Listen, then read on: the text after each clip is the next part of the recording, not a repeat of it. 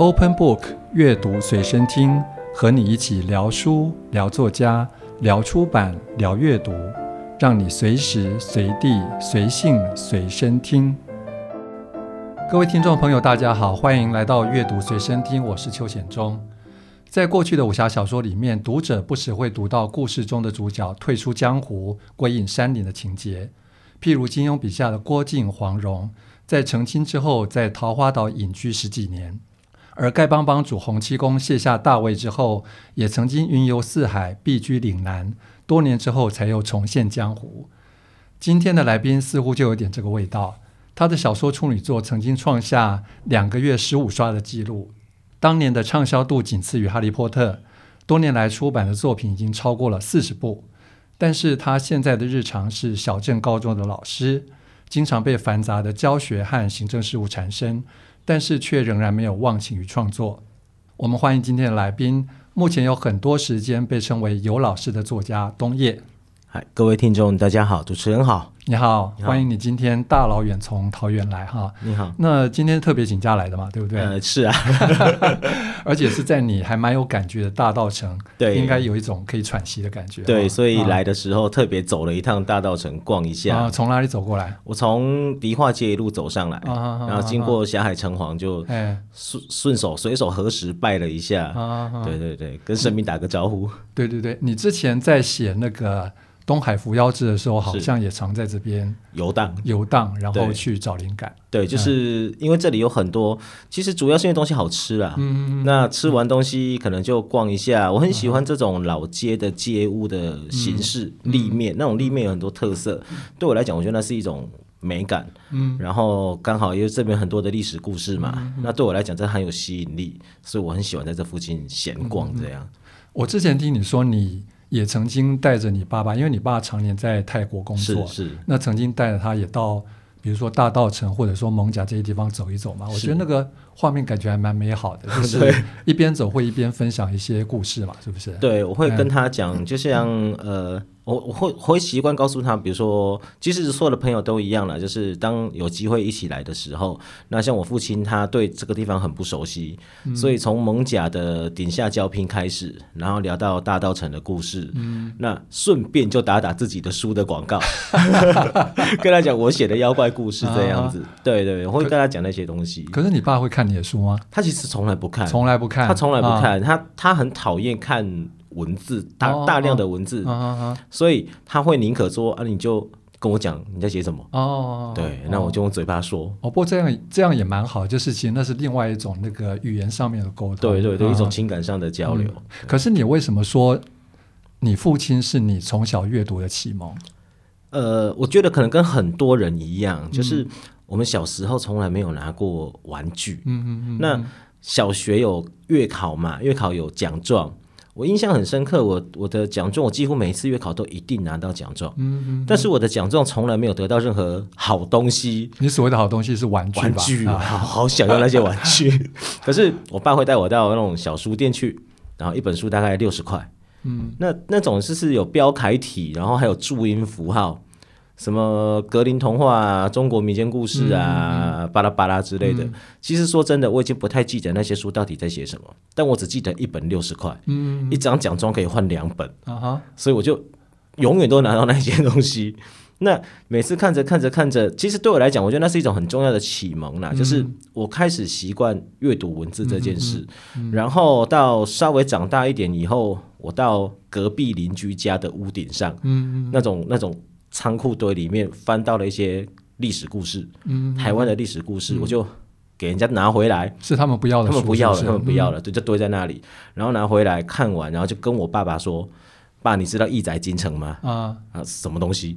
爸，你知道安平古堡吗？那在台南，然后我就可以，我可以告诉他那个故事，然后我告诉他，爸，带我去吧。”那我爸就会说，嗯，好，有个理由出门走走。哦，这个还蛮特别的啊。对，哦、所以我就可以到那里，然后说故事给他听。嗯，对，所以其实从小到大，我我其实我不太能理解我父亲到底是基于什么要给我故事书。嗯，也许只是因为它比较便宜，跟玩具比起来可能是比较便宜。对对，一只机器人可能要两三百块，啊、一本书只要六十块嘛。或者或者，其实他们觉得读书是一件好事。对，也或许至少可以比较。乖一点，对对，不要乱跑，啊，整天往外乱跑。对，然后后来我的一样是我的家人，就是我阿姨送给我白话本的《三国演义》，在我小学三年级的时候，那那时候也开始，我我父亲其实一直都很鼓励我们看这些东西，所以他觉得没关系，你就看，课本读不下去你就读那个，对，所以一直到我长大以后，我开始大概小学四五年级、五六年级，我开始看到文言版的时候，我就觉得啊，那就是我喜欢的英雄梦。啊，对。所以听起来，你爸对阅读这件事情还蛮开明的哈。对，他很开明，他不会阻止我们去读或者看漫画，嗯、哪怕是看漫画，他都会说。以以前会反对啦，嗯、家长总是会抱持着警戒的心嘛。对，对，可是他会问你、嗯、这套漫画你学到什么？啊哈我说《灌篮高手》，他们学校篮球啊，就是你可以找到各种理由说服他说，我看的这个东西，我觉得篮球是好的，对，我觉得规则，那会不会打是另外一回事。可是当他知道说，哦，OK，你可以读到篮球规则，好，这一套漫画就过关，嗯，你就可以看，嗯，对。所以那么多的阅读经验里面，你现在回想起来，有没有对你影响比较深，或者说你那时候非常非常喜欢的？其实最重要的到现在哈，嗯，这些我喜欢的书到现在我都还在读，嗯，就像《三国演义》哦，《三国》它是一个我吃饭的时候或者蹲厕所的时候，《三国演义》跟《水浒传》，嗯，他们是永远在轮流的，所以就是这阵子可能读了半年《三国演义》，我觉得好腻哦，我就回去翻《水浒传》啊，对，然后是这几本书反反复复的看，对对，然后可能金庸或者是那个《说岳全传》、《岳飞传》的故事这样，那。看过了，看过了就反复再看。嗯，对。然后听说你国中的时候还写过《水浒传》续集，是吧？因为它其实是这样子的，就是《水浒传》我们看到的版本大多都是七十回本。嗯那故事停在梁山伯好汉全上梁山之后就 ending 了，嗯，可是被招安。对，可是我我国中的时候曾经在坊间看过那种红皮书，那个年代有好多这种奇奇怪怪的红皮书，亚森罗品啊，七侠五义啊，我看过《续水浒传》，嗯，而且他是我不知道那个是谁写的。然后呢，他就是讲梁山伯好汉只剩下三十六个，嗯，然后他们散于中国四方，嗯，后来因缘际会又聚会回来，嗯，而且有他们的第二代，啊哈，然后他们出海到暹罗当国王的冒险故事，我就觉得，哎，这里七十回，这里三十剩三十六个，中间那一段去哪里了？嗯，他们我不知道有招安这回事，我只以为大概没人写，啊哈，所以我就自己写了。然后我就变成第一百零九条好汉，我的国中好朋友们可能是第一百一、一百一十一，我的数学老师就是里面的大反派，跟高俅同一挂的那一种，对。就可以在自己的笔下去修理一下老师，对，然后同学们会很开心。你那时候有没有给自己取一个名字？这位第一百零九条有，但是我已经不太记得那个名字，我手稿还在，但是我把它藏在我普里老家的角落深处，不敢被别人发现。也许哪一天你可以翻出来重新重新再写一次，对，至少可以在网络上或在脸书上稍微公开一下。所以我后来发现说啊，原来。原来施耐庵他们那时候已经有写到一百二十回本，我才知道哦，人家写过了。嗯嗯、好吧，那我就断头了。嗯、所以那是我这辈子写过第一个断头故事。嗯嗯、对，你现在叫冬夜嘛？哈，那其实可能更多读者对你比较熟悉的是另外一个笔名穷峰哈。是，因为你从呃二零零三年开始写《大肚山之恋》哈，那时候就是用这个笔名，嗯、那一直到二零一六年。呃，反正这这段时间你大概出了四十本左右的小说，而且好像曾经一年之内出了三本哈。是。然后那时候，呃，出版社还把你冠上一个我觉得还现在看起来蛮有意思的称号，嗯，最具爆发力的网络人气王。就在在那段时间，那个那么高产值的年代哈，嗯、你是不是也没有其他事情特别在做？我说工作了，然后就每天拼命写，拼命写那样子。其实我写很快，我在那样那那十年将近十来年的时间里面，嗯、我一年大概花三到四个月从事写作。嗯，我们所谓的写作是指乖乖的认命的坐在电脑前敲打键盘。嗯，可是剩下的时间我都在玩。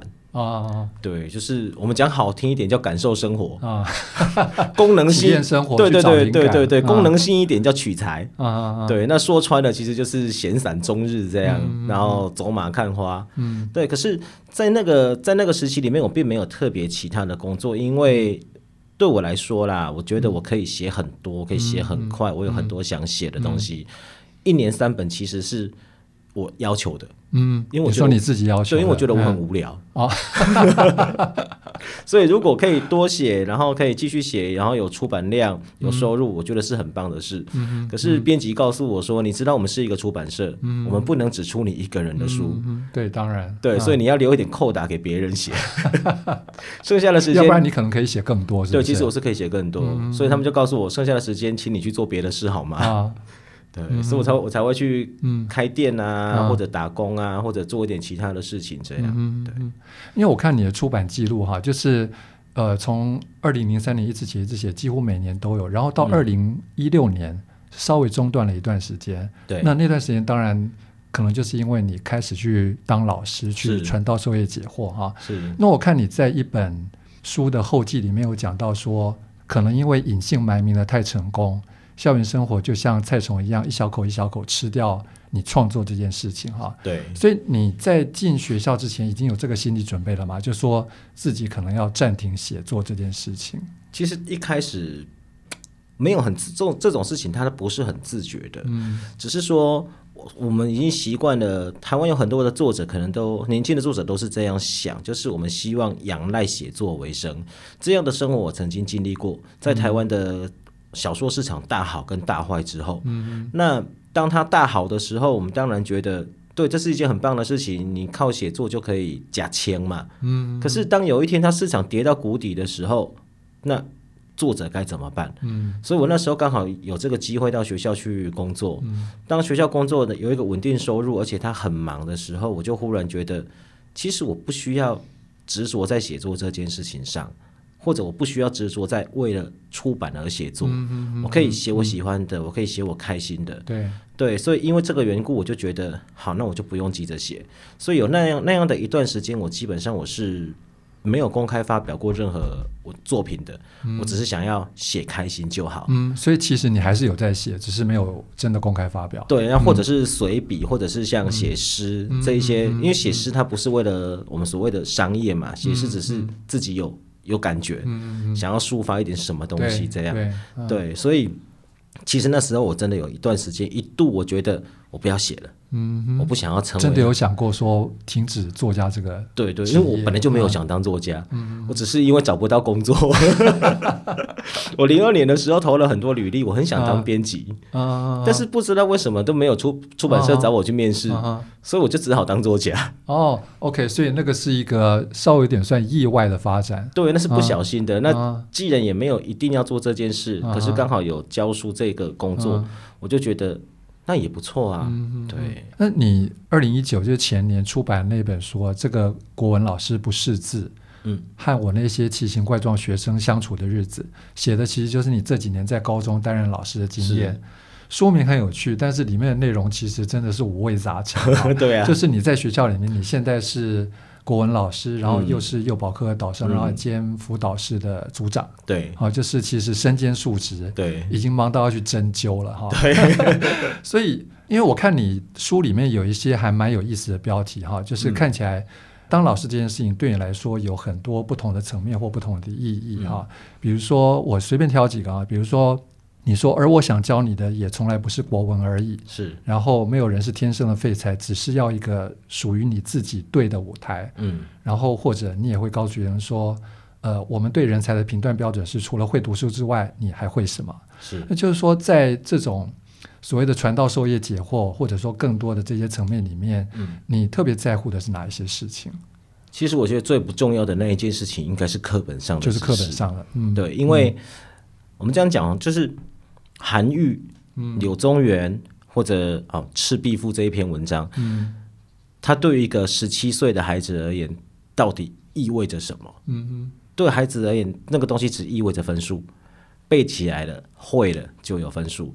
可是有一些人生观、有一些价值观，其实孩子他是茫然的。那就一个老师来说，因为我不是一个正式的师资管道出身的老师，嗯，所以我。不会刻意的计较，说我一定要教会他什么东西，我的教案要怎么做。我倒觉，我反倒觉得说，在一个比较偏向的学校里面，这些孩子出社会之后有没有竞争力？嗯，他能不能活下去？嗯嗯嗯、我觉得老师想要教给孩子的应该是这个。嗯，哎呀、啊，那你自己就是你自己跟他们的相处这么长一段时间，那个竞争力，你觉得对他们来说比较重要的是什么？或者说，可能每个孩子状况不一样，也会有不一样的可能性。会，呃，不会读书的孩子，他会做什么？嗯，他可以做什么？嗯，或者穷的孩子，他可以做什么？嗯，有时候有一些常规，当然常规可能不能允许。就比如说，曾经有一个国文老师，另外一个国文老师告诉我，他说。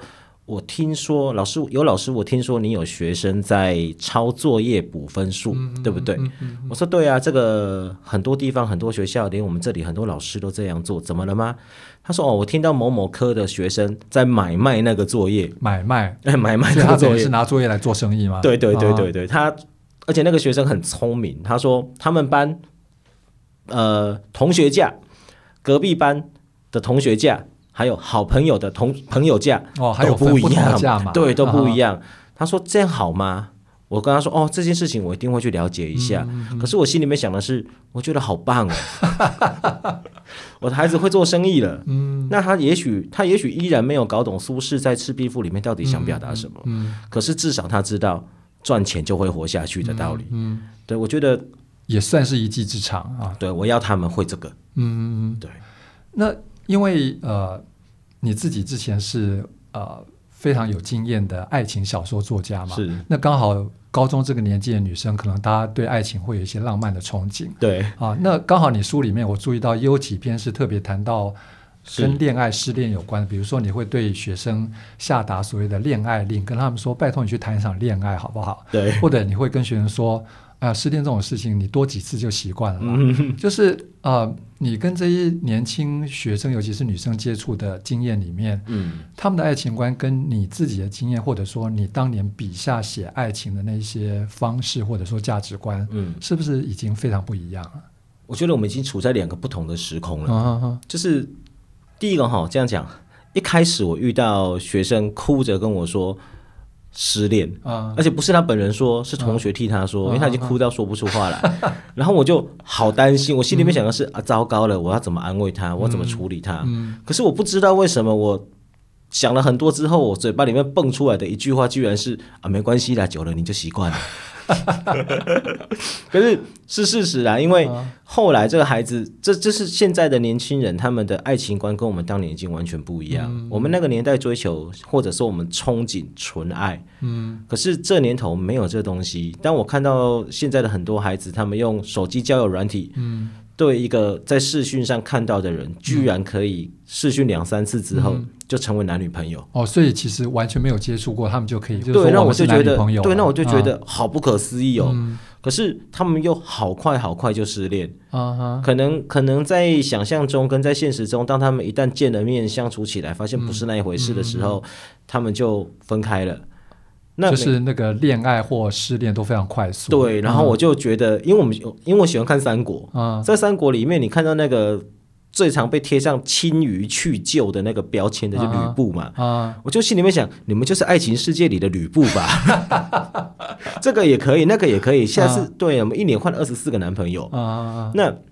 可是我我相信爱情是真的。嗯，当他们失恋，他们依然还是哭。嗯，所以他们每个月都哭。嗯，那哭的时候，我就所以你自己也麻痹了，是吧？对，我也麻痹了。然后我就跟他讲：“你哭吧，你就哭吧，你想哭你就哭。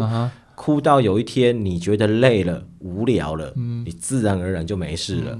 反正爱情，因为我我会希望孩子们知道，爱情不是人生的唯一。嗯嗯，对，那这这是个要熬过的经验呐。对，那。当然，他熬过之后，很快的他就拿起手机再挑下一个的时候，啊、我就觉得啊，噩梦又来了。所以这或者另外一个角度来说，这件事情好像完全不用担心，反正他们很快就可以找到下一个。对，他们很快就找到下一个，嗯、我都觉得怎么办到的？啊，对啊。可是也有那种学生，他就是可能一直守在自己的小世界里面，对，他不会想到真的去找一个对象，或者说他。呃，心里面有自己喜欢的人，可是就不敢去踏出他的第一步，是这样子有有有一些那种通常比较像是呃会读书的，嗯嗯嗯，我刚刚讲的是那种爱玩的，嗯，他们很活泼嘛，嗯，所以他们很容易认识新朋友，嗯，他们知道很多软体可以认识新朋友，嗯，可是有一些比较会读书、比较乖巧的，他可能他就没有那么的外放。那我就我也遇过一个学生是呃。对，好几个啦，教不同科不同班，嗯、我都跟他们讲，你可以不要再读了吗？所以他们都是那种所谓的好学生、学霸。学霸对，我说你们去谈恋爱好不好？啊，你们去找一些人谈谈恋爱，随便干什么都可以，就找个男人，可以吗？拜托。那好不容易有一个学生毕业了，然后毕业之后过了一阵子，一直都有联络，然后就跟我说：“老师，我有恋爱感觉了。”我说：“好棒哦，你爱上谁了？什么样的人？”他就跟我说：“哦，天水江伯约。”我说。Excuse me，天水江伯约，你现在说的是那个《三国演义》里面那个诸葛亮的接班人吗？哦、他说：“对啊，我自从看了《三国演义》，看到那一段之后，我就觉得我爱上他了。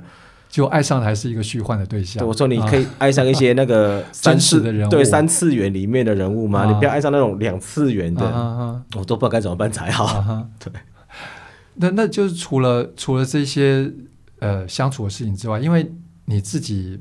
据你自己说了，高中的时候其实是一个叛逆的学生，就是抽烟打架、飙车，样样都来。然后你现在形容那时候的自己是一个，呃，像张牙舞爪、如狂乱的小兽一般的，就是说对体制有很多不满。但是你现在自己当了老师哈，你好像回过头来反而会觉得说，自己班上这三十几个学生，你照顾他们就像在照顾自己的三十几部作品一样，是，就是他。呃，不可以中断，然后不能删掉重写。嗯、对，那是一种什么样的感觉？嗯，第一个哈，呃，我有时候很想放弃他们。啊、我真的觉得我还是有想放弃的。我真的觉得我受不了，超讨厌你们这些小孩的。啊，你们为什么？通常是因为什么样的原因？你们一天到晚给我捅娄子，啊、然后经常有老师来抱怨我说，你们上课的时候讲话啦、嗯、睡觉啦，嗯、然后。动不动就抽烟被抓到啦，什么什么之类的，甚至还有还有那种需要我去出庭的时候，出庭对、嗯、出庭，我这辈子第一次出庭当证人啊，就是为了学生的事情。然后我就很想很想放弃他们，可是有时候又想一想，啊、我以前那么坏，我的老师也没有放弃我，嗯嗯嗯、那他们其实也没有比我以前更糟嘛。嗯，好了，可以啦，再陪他们一阵子。嗯，可是我我我会觉得我能做的事情是。其实真的就像写书一样，很多人都问说：“那你以前可以一年写两本、三本，现在为什么不写？真的有那么忙、那么累吗？”，我说：“其实我觉得比起写作，我觉得写这二三十本书更有意义。嗯，但是压力也很大，因为如果你是个人式的写作，写不好，大不了 delete 掉，嗯，再写下一段嘛，或者把它丢进电脑硬碟里面，不要理它，过阵子再写嘛。可是这些小鬼们每天都在吃饭，每天都在长大，你要是不理他。”它会歪掉，它可能会歪掉，嗯、所以第一它不能修稿，嗯、然后第二它不能重写，嗯，然后再者就是很重要的是，他们是活生生的，而且他们比我以前好很多，嗯，所以我每次只要想到我以前的那个鸟样子啊，我就觉得好了，算了，你们依然是可爱的。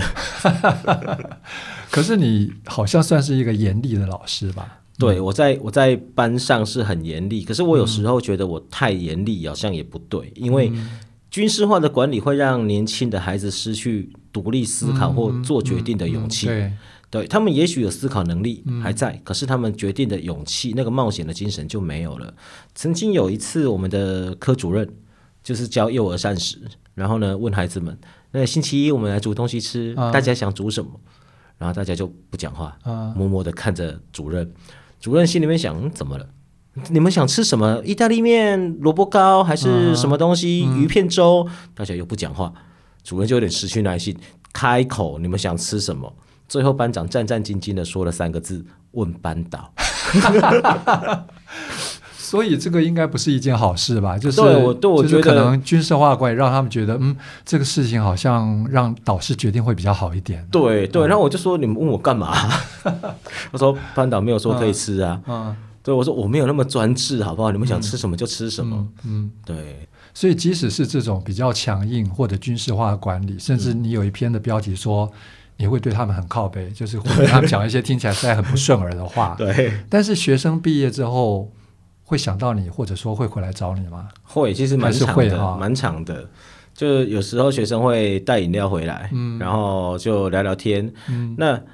呃，上个礼拜上上上礼拜那个亲师日，嗯，我的一个学生毕业生，他的妹妹还在读我们学校，嗯、他就以家长的身份，家长，嗯、对，因为他帮他妹妹嘛，他已经成年了，嗯、他当帮他妹妹的当家长来出席，嗯、然后我就问他说：“那你现在好吗？”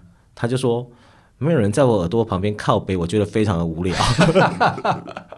我说怎样？是是是我以前有怎样吗？啊、他说你记得高一下那一天吗？嗯、我说高一下很多年前，你高一下发生什么事？嗯、他说高一下结业式那一天早上，我因为去吃早餐迟到而被你骂。我说有吗？他说有啊。你对我说的话就是。你是不是真的以为学期末的最后一天我就他妈的死了瞎了不会管你的？他记得好清楚啊！我说没有没有没有没有没有，不是这种人。可是他后来他后来，我是问他，我就问他说：“那你这件事情对你有什么影响？”嗯，他说他至少知道了，就是撑到最后一刻。嗯嗯，对，放松是结束之后的事情。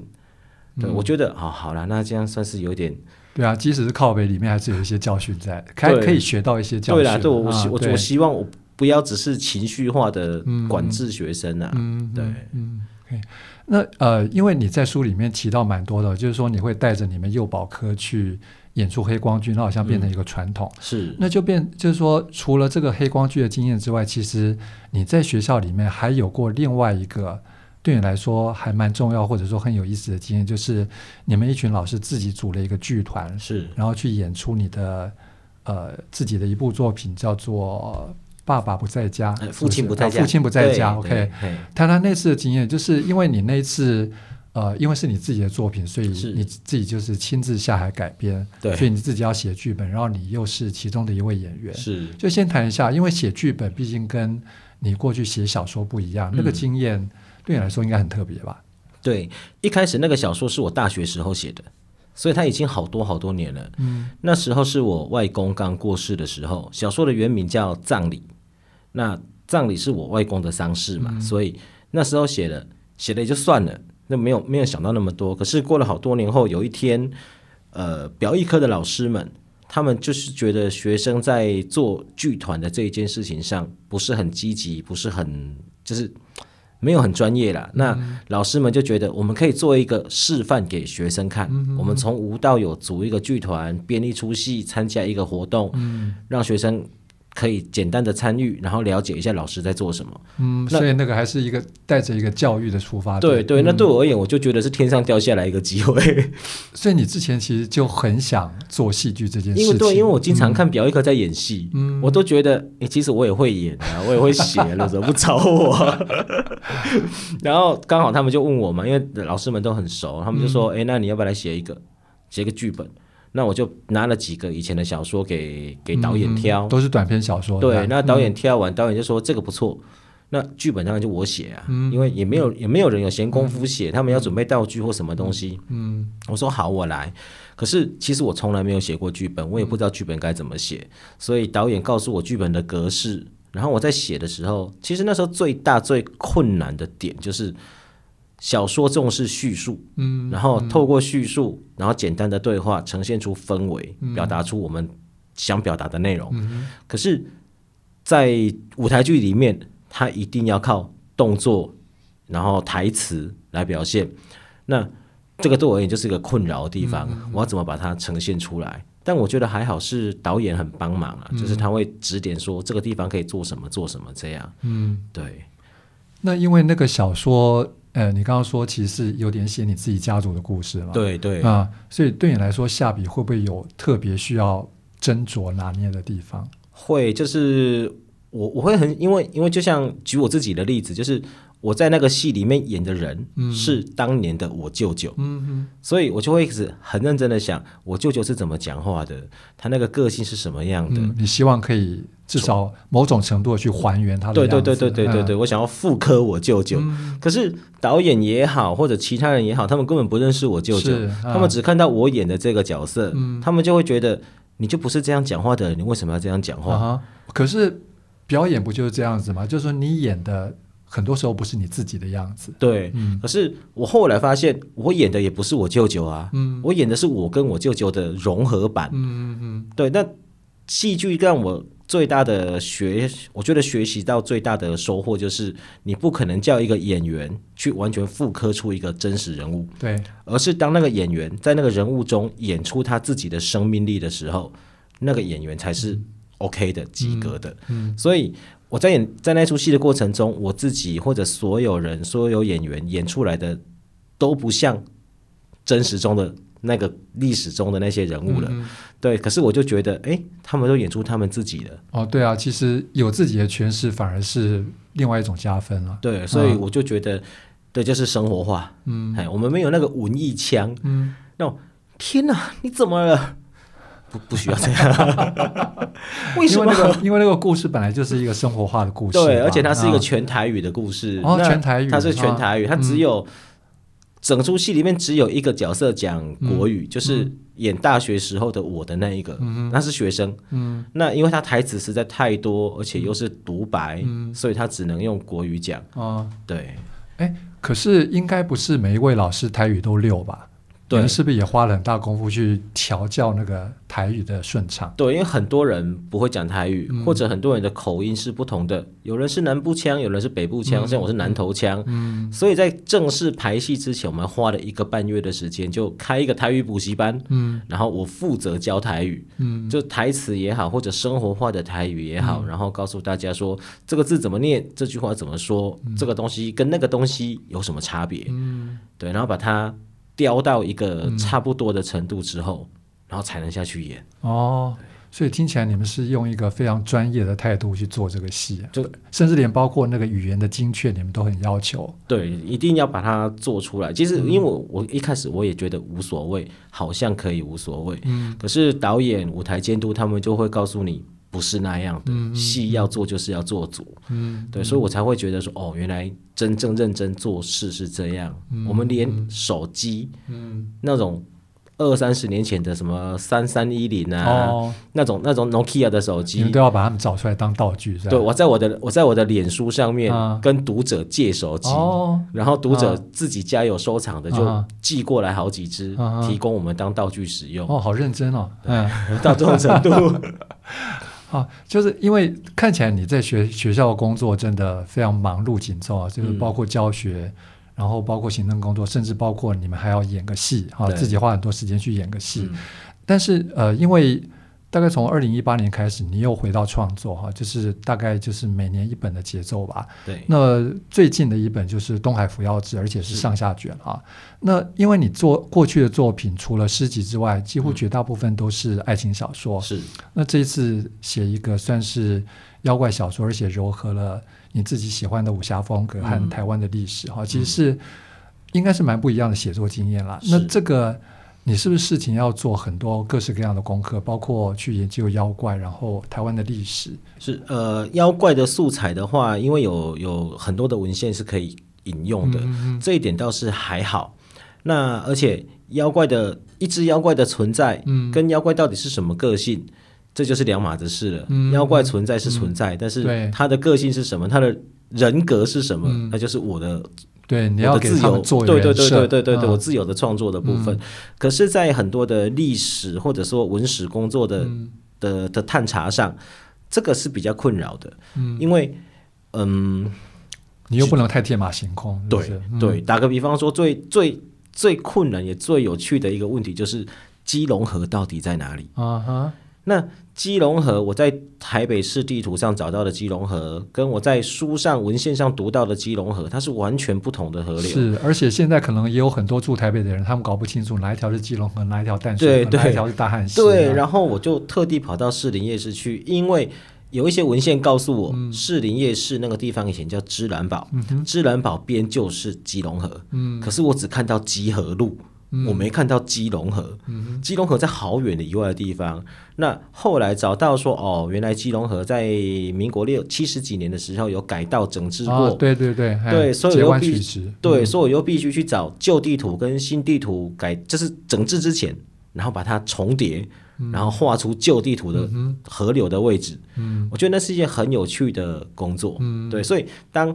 这些小说写完之后，我觉得最有趣的地方就是我可以告诉别人说：“来，我们去士林夜市，除了吃什么吃什么之外，uh. 我顺便告诉你基隆河在哪里。” uh huh. 对，你可以做个历史导览工作。虽然我觉得可能大家都不是很在乎，uh huh. 但是我自己会很想讲这样。嗯嗯，但是因为我我看过那个小说，我觉得很有趣的就是你像就你刚刚讲那些妖怪的设定，嗯，就说你怎么去想象那个妖怪可以变成。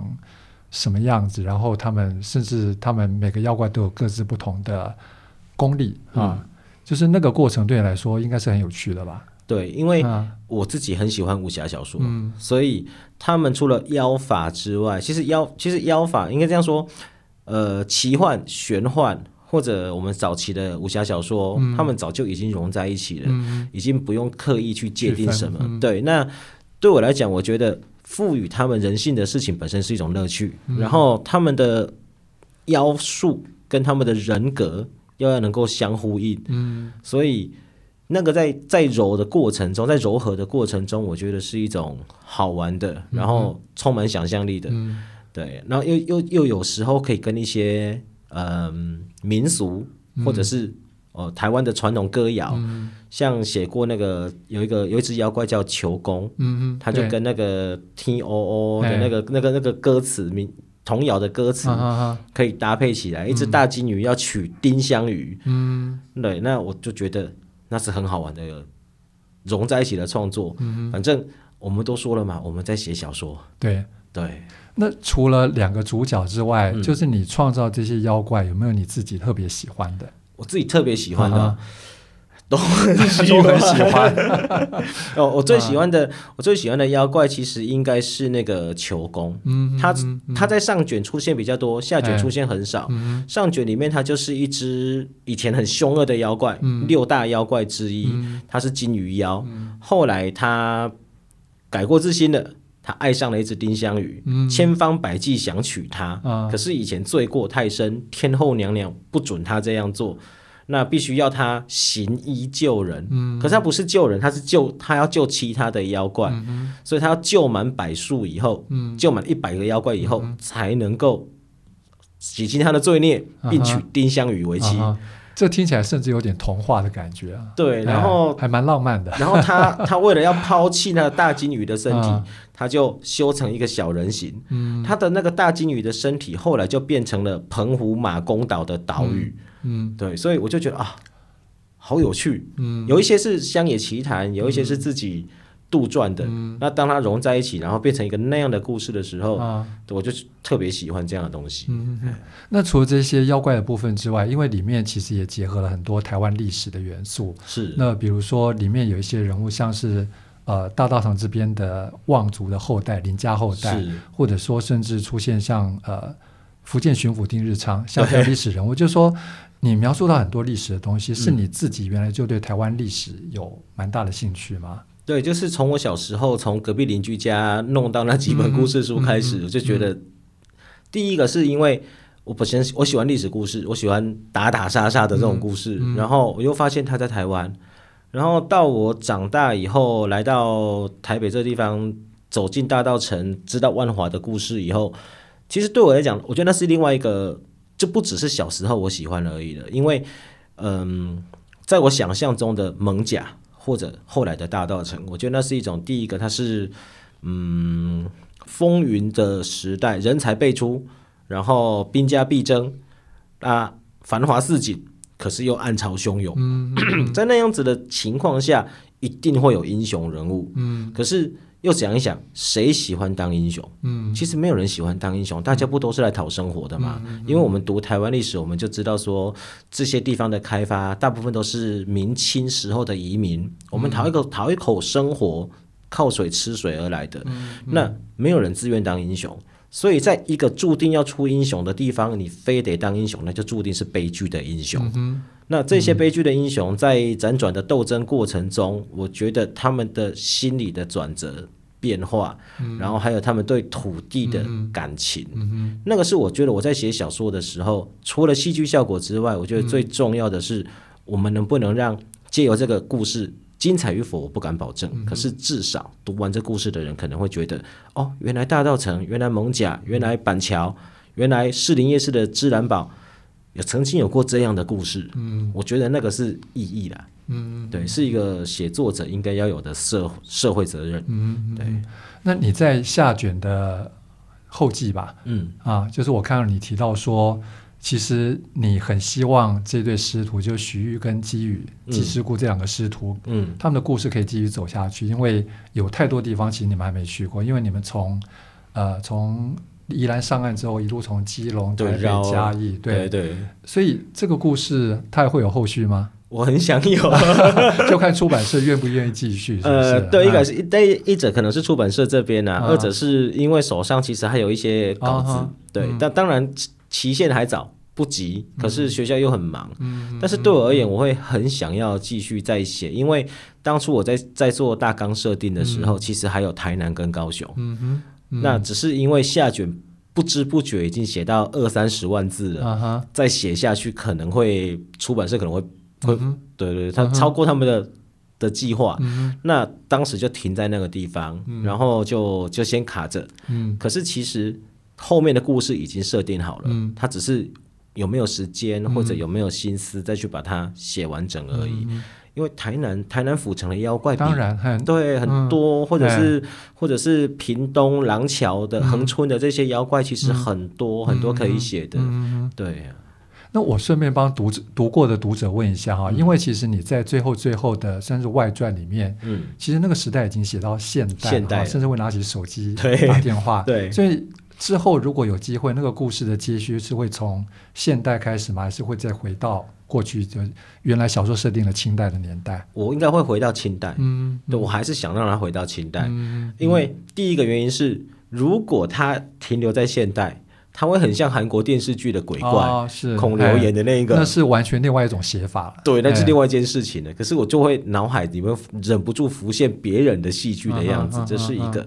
第二个是我知道的故事都在明清时期，嗯、我想要让我的主角回到明清时期去带读者走一趟。嗯嗯，我想要做。所以历史元素对你来说还是重要的。对，那还是最重要的。嗯嗯，对。然后你再就是你再稍微早一点的另外一本书哈，嗯，呃，思念不在的地方里面，其实你又提到，呃，自己好像可以在完成这一本书之后，好像可以跟过去的穷疯时代告别，然后不欠自己什么东西，嗯、甚至可以告诉自己那个年少轻狂的时代终于平息。嗯，为什么会有这种需要告别 或者说需要平息的想法？一开始哦，啊，第一个都觉得穷疯是女的啊。我不知道为什么、欸，啊、就怎么会有这种奇怪的逻辑吗？啊、想法？也许是因为我第一本书《大肚山之恋》的女主角是女的，嗯，然后大家可能就觉得那个应该是女生写的，嗯，因为第一人称是女生，大家就认为她是女生，殊不知是男的，这是第一个。第二个是大家都觉得穷疯等于爱情故事，嗯，它就像一张我很我很不想要的标签，然后牢牢的贴在我头上，这样、嗯、贴了十多年，那。好不容易贴着贴着贴贴到贴到后来，我终于可以不用写作了。就像我们前面聊到说，我去学校上班了，嗯、那这个笔名我也可以不要了。当初改改笔名成冬叶的原因，就是因为我想要转换风格。嗯嗯嗯。对，那冬叶比较男生一点，嗯，那穷疯好像有点中性，嗯，而且在很多人眼里还偏女生啊。然后在那里爱来爱去，爱来爱去。就是说你在那个时代，其实写作的。或者说风格，或者说写作的范围比较固定一点。嗯、对，因为出版市场是在那里嘛。对。那当后来转换，第一个是转换工作跑道，第二个是换了笔名，嗯、再来甚至我都觉得我其实可以不写也不会怎样的，嗯、因为写作者好像没有那么伟大，好像这个世界上没有我们不行。其实我觉得没有这回事，嗯、就是尤其到了网络时代，很多人都在写。对呀、啊，这么多人都在写，嗯、那。讲的更实际一点，搞不好你自己什么时候过气了，你都不知道，嗯嗯、你何必执着于那个？就像主持人刚才讲到那个网络什么最具爆发力的人气王，或者是，或者是我记得我第二本书的时候，出版社给我一个标签，写什么网络创作优质新生代，优质新秀，哦，我都好喜欢那个名字。可是你不可能永远当那个优质新生代嘛？对，对，所以。该离开的时候就离开，该告别的时候就告别，该放下就放下。嗯、那当思念不在的地方出版以后，而且他在另外一家出版社，他就是我最后一个爱情故事。哦嗯、哼所以当他出完之后，其实这些年来一直还是会有读者在问说：“啊，你的爱情故事呢？嗯、我们是看你会继续写吗？对，我们是看你的爱情故事长大的。嗯、我超讨厌这句话。哎，那好奇再追问一下。嗯就是你那么多看着你的爱情小说长大的读者，看到你写《东海扶摇志》这样的小说，你有没有得到什么回应？呃，原本那一挂的读者哈，就分两种，一种是死忠读者，嗯、你写什么他们都会想看看，他看嗯、对他们都想看看。嗯、另外一卦呢是纯爱情的读者，他们对妖怪真的没有兴趣，嗯，所以但是里面也有爱情啊。对，可是对他们就觉得啊，那个可是妖怪更多哈、啊，谁想看大金鱼跟小虾米的爱情啊？啊，好，那 OK，反正就会流失一些读者。嗯、可是写妖怪故事的时候，我觉得我开发出一群新的读者群，嗯、就是呃，有很多我我我自从那两本书出版以后，我的脸书多了很多新的朋友。嗯，然后有时候我会很好奇，就去点选看看那些人。他们到底是些什么人？嗯，我发现每个年纪都好像比我大哦，或者跟我差不多。嗯，然后这一些长辈也很有趣，他们就会时不时的跟我分享一些妖怪的资讯。哦，就他从哪里听到什么妖怪，然后他们就说：“哎，我想跟你分享这件事。”哦，所以他们是真的看这两本小说看进去了。对，他们是真的有看。然后，但我也觉得很有趣的，就是我写爱情故事的时候，我叫穷疯，我是一个爱情小说的作者。嗯。我后来写的国文老师不识字，我变成教育类育嘿，教育类散文的，散文的作，作者。我写了两本妖怪小说之后，我变成妖怪类的作者。你自己像个妖怪一样，可以有很多分身的。我我不觉得我没有想要做这件事啊。对，可是我觉得那个都没有关系。嗯、但是认识新的读者，然后认识他们告诉我的东西，其实我觉得会让我更丰富了。嗯嗯嗯，哎呀，嗯。所以你将来的写作计划是不是也会有？各种各种不同的可能，比如之前听你说，你其实现在手上的题材，呃，有妖怪的，当然有，嗯、然后也有灵异的，甚至有推理的。对，嗯，其实我我最想我最想写的是历史小说，嗯，然后我还有啊、呃，这么说，最早最早的时候，我想要写《水浒传》的续集，嗯，那个时候武侠小说的那个梦想就在了嘛，嗯，然后这么多年来在妖怪里面完成它，可是。我在二零零二年开始写作的时候，其实我写的是比较悬疑，嗯，然后比较惊悚的故事。哦，反而没有发表过，是不是？呃，网络上那个回响上回响很差，那个年代不流行啊，那年代不流行那东西。然后是因为看了别人写网络小说爱情故事，我觉得那个很容易呀，那个哪有什么难？我常常失恋嘛，这个我可以，这个放进去就可以，对，这个我可以，对，这个我可以，然后就一不小心。一不小心就写这么多本，嗯、可是我一直很希望我可以回头写我想写的历史小说，嗯、或者是推理故事、嗯、社会悬疑故事，嗯、再加上现在的灵异的故事，嗯，有点像是还没有完成的梦想，你一定要去把它做好。就是希望至少有生之年可以把它写完。嗯嗯嗯，对啊。所以现在手上已经呃，自己脑袋里面有已经有一些故事，有一些题材了。对，有有题材，但是呃。题材放在电脑的桌面上，但是脑袋里面放的是那个特殊生教科书级补助案。哦，OK，这个对你来说现在可能更重要。对，因为就是这些东西 在手上，所以有时候你下班回到家，即使你看到那个档案在那里，你也没有心思或力气再把它打开。嗯哼哼，OK。但是我们还是很期待你这些星座可以早日问世哦，让我们看到。你到底还可以创造出什么样的世界？我也很想。哦、OK，好。OK，那今天谢谢你在那个百忙的教务之中还抽空到这边跟我们聊天哈。谢谢。那也谢谢各位读者的收听，阅读随身听，我们下回节目见，拜拜，拜拜。